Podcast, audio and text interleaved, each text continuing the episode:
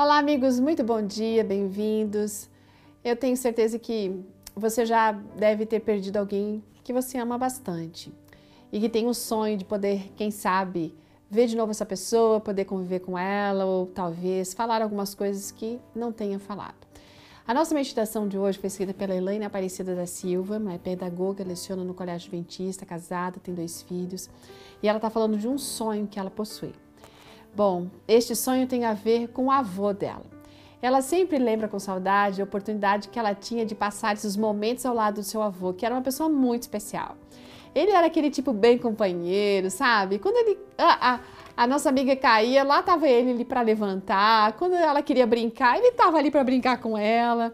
Mas o mais interessante que ela menciona é que ela podia perceber o orgulho que ele tinha quando ele saía nas ruas da cidade andando com ela ou então colocando ela no colo. Bom, uma manhã ele acordou muito doente. Levaram ele para o hospital, mas ele não resistiu. E esse foi um dia muito difícil, muito. A mãe da nossa amiga consolava ela, sabe, tentava dizer para ela que um dia ela poderia vê-lo de novo mas eles precisavam se preparar, né, para esse momento. E nesse dia que ela iria encontrar o avô, eles jamais se separariam. Daquele dia em diante, ela tem tido esse sonho de ver Jesus voltando e ver o seu avô ressuscitado para nunca mais perdê-lo outra vez. Uma vez, Jesus perdeu um amigo muito especial chamado Lázaro.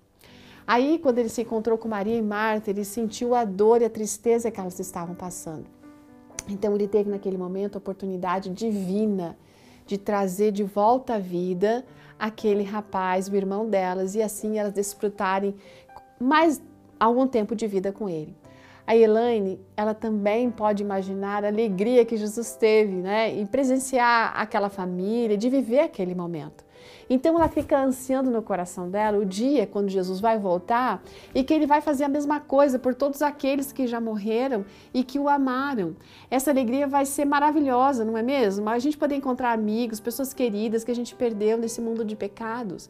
Quando esses mortos ouvirem o som da trombeta de Deus, né, eles vão ressuscitar e a Helene vai poder encontrar seu avô, vai poder abraçá-lo outra vez e você também vai poder abraçar aquela, aquela, aquela pessoa ou aquelas pessoas que você perdeu e que você ama e que amava. Sabe, é, a gente tem que preparar para esse momento. E a pergunta que fica é: será que a gente está se preparando mesmo? Se você tem esse desejo de viver essa data tão especial, então faça a vontade de Deus. Ore a cada dia, prepare-se para isso, peça que o Espírito Santo trabalhe em você para que dia a dia você compreenda a vontade de Deus e você possa assim viver essa vontade renove as suas esperanças, o seu ânimo, porque esse dia está chegando. Os momentos difíceis terão passado e a gente vai poder estar ao lado de todos aqueles que nós já conhecemos e convivemos. Imagine vocês termos agora carregados né, é, por Cristo Jesus, transformados e estarmos na presença dele e na companhia de todos. Olha, Há uma promessa maravilhosa que está ali em 1 Coríntios capítulo 15, versos 51 e 52, diz assim: Eis que eu vos digo um mistério. Nem todos dormiremos, mas todos seremos transformados. A Bíblia, o dormir aqui está relacionado com morte.